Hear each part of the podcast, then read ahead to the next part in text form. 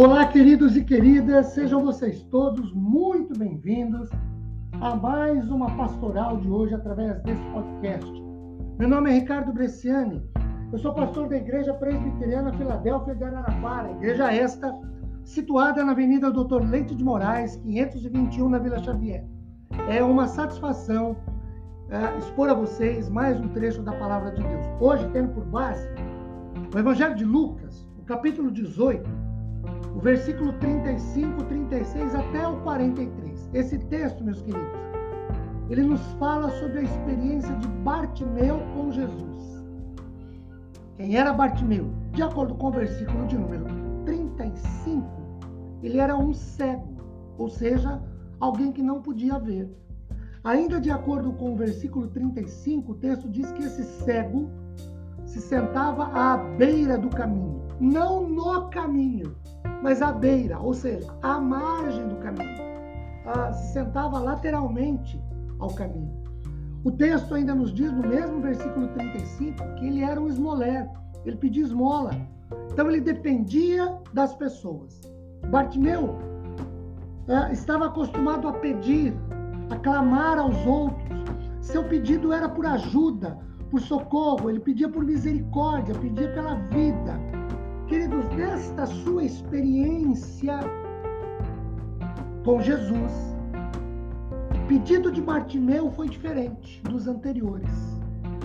E o resultado, mais ainda, até ouvir falar de Jesus e saber que Jesus passava por onde ele estava, a vida de Bartimeu era uma vida de esmolé, de alguém que talvez, quem sabe, possivelmente, era conduzido de sua casa até o local para pedir esmolas e depois trazido de volta para casa.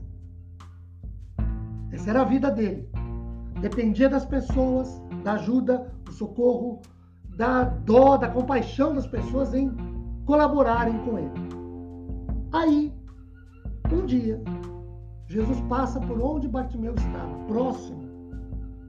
E Bartimeu tem uma experiência com Jesus o pedido dele é diferente. Por quê? Primeiro, porque Bartimeu fez um pedido a Jesus, os versículos 36, 37 e 38 nos, nos narram isso. Antes, ele pedia às autoridades, aos intermediários, e nada obtinha. Continuava cego à beira do caminho. Pedia esmolas, as pessoas davam, ele continuava cego.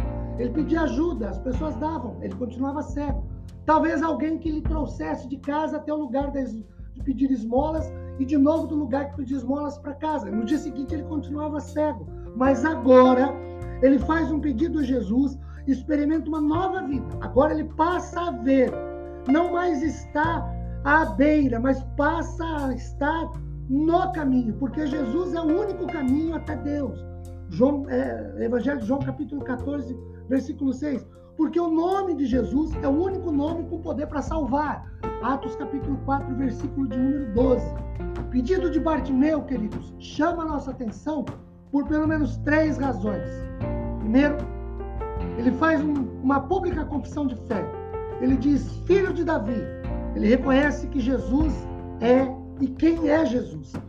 Segundo, ele faz uma confissão humilde. Ele diz: tem compaixão, tem dó, tem misericórdia de mim. Ele não é arrogante, não é prepotente, também não reclama. Quando diz: olha, teu pai me fez cego e agora você tem que corrigir esse negócio. Não é assim.